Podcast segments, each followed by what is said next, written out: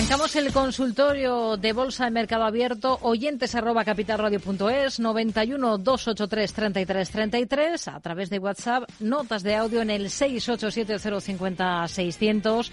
Está con nosotros esta tarde David Galán, responsable de renta variable de Bolsa General. ¿Qué tal David? Muy buenas tardes, bienvenido. Hola, ¿qué tal? Muy buenas tardes y un placer una semana más estar comentando cómo está el mercado con todos los oyentes de Capital Radio y enseñando ahora ya en un minuto los gráficos también a través del canal YouTube Bolsa General. Mm. Una jornada en la que hemos visto a la Bolsa Española, al IBEX 35, volver sobre esa referencia de los 10.000 puntos, tono positivo en las plazas europeas, bastante indefinición la que estamos observando en Estados Unidos. Y si hablamos de sectores o de valores protagonistas, hoy toca hablar de Unicaja, que ha presentado resultados aquí en España. era el banco que faltaba por rendir cuentas al mercado y ha subido con fuerza, más de un 6,5%. Eso sí, eh, sigue por debajo del euro. Eh, ¿Descarta de plano los valores por debajo de, de ese precio? Bueno, esta es una, una pregunta interesante, ¿no? Sobre el precio al que al que limitar. Yo la verdad que no tengo un, eh, no es un filtro que diga imposible que compre una compañía de menos de un euro, pero o de un dólar, pero la verdad que es un digamos que resta, ¿no? Es un punto negativo sin duda. Es complicado. Normalmente no tengo compañías que cotizan a menos de, de un euro o un dólar. Aprovecho también para saludar que ahora ya estamos retransmitiendo también a través del canal YouTube Bolsa General para que vayamos viendo los los gráficos a tiempo real y en el caso de, de Unicaja también lo que menos me gusta, más que, cotice a menos de un euro, está en el hecho de que está más débil que el sector en general. ¿no? Entonces hemos visto un rally alcista importante en, el sector bancario, eh, quizá el que lidera, ¿no? que siempre decimos que lo ideal a la hora de invertir como analistas técnicos, pues sería ir a buscar lo más fuerte del sector. ¿no? Entonces, quizá el que está liderando en España puede que sea BVA. De hecho, voy a comparar el gráfico para que lo veamos. Ahora está Unicaja, vamos a ver BVA y vemos que BVA con descuento ajustado de dividendos lo tenemos en máximos de la historia. Y vamos, el comportamiento desde mínimos del, de finales del 20 no tiene absolutamente nada que ver, ¿no? De hecho, hoy marcaba un nuevo máximo de toda la historia. Entonces, no sería mi favorita del sector, desde luego Unicaja, no solo por el tema que comentabas, ¿no? Que también es, es cierto el tema de que cotiza menos de un euro, suele ser un mal síntoma, pero esa no sería el aspecto definitivo, ¿no? Y a nivel técnico, bueno, al menos fase de rebote, vamos a ver a dónde es capaz de llegar. Tiene resistencia a la media descendente, pasa por 0,97.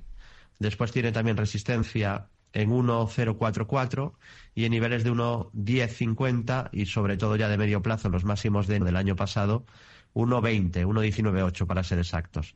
Sí que es cierto que, bueno, intenta el rebote, soporte 0,8335 y tiene un cierto nivel de soporte y luego ya estarían como niveles clave los 0,7180 o niveles de 0,6370. Así que esos serían los niveles a vigilar en Unicaja y valor que no, no cumple mis requisitos de inversión. Si bien es verdad que el sector está fuerte, creo que hay otras compañías del sector que han mostrado mucha más fuerza y quizá tengan el camino más despejado para subir. Hmm.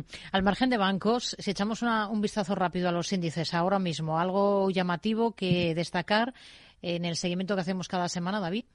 Sí, bueno, quizá la mayor debilidad un poco del IBEX estas últimas semanas, también lógica por, bueno, ha tenido un descanso un poco el sector bancario y también el sector de utilities, que pesa mucho en, la bolsa española, sobre todo utilities, y las, las tenemos un poquito flojas en las últimas semanas o meses. Y en el caso del IBEX, pues está descansando después de una vela doji que marcaba cierta indecisión del 6 de diciembre. Comentamos que lo más normal, además creo que lo comentamos aquí justo en esos momentos, que lo normal era un descanso dentro de la tendencia alcista en la que está y sigue.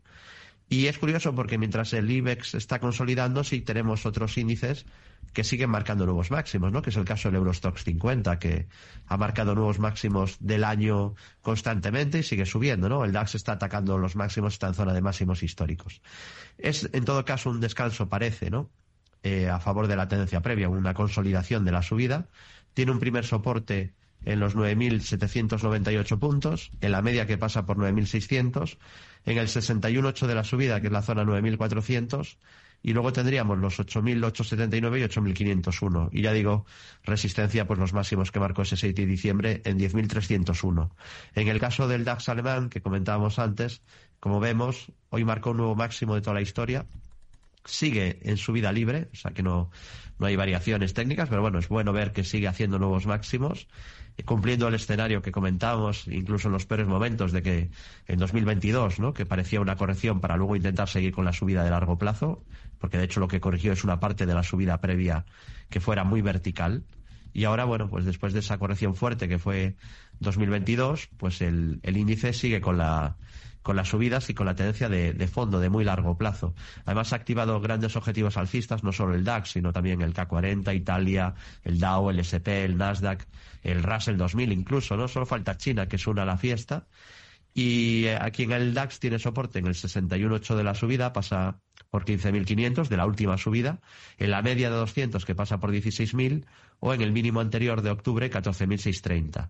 Y luego tendríamos en bolsa americana el Dow Jones pues también eh, fuerte, máximos históricos, con objetivos alcistas activados, varios por encima de 40.000 puntos, muy por encima además algunos de los objetivos, y soporte por la media que pasa por 35.000, luego tendríamos los 32.327 o los 31.429 que son mínimos de marzo, ¿no? Y como siempre digo, a muy largo plazo, a décadas vista, si tenemos salud, veremos al Dow Jones por encima de 100.000 puntos, ¿no? Eso que parece como una locura de alguien que no sabe lo que dice, pues la realidad y es lo normal. De hecho, solo hay que mirar, siempre es un ejercicio didáctico, que cada oyente mira cuánto estaba el Dow Jones el día que nació y que reflexione sobre qué es lo que hace la bolsa a largo plazo.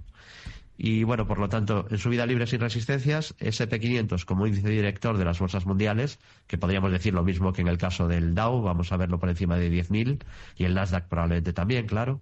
Y aquí lo que vemos en el SP es que está en subida libre, activados nuevos objetivos alcistas, tiene tres, ha cumplido uno que eh, no sé si recordarás, porque fue durante mucho tiempo y durante ya muchos años. Desde 2020 decíamos que el SP tenía un objetivo pendiente a 4.920 y lo decíamos cuando estaba a 3.000 y a 2.900 y a 3.500 y en la caída de 2022.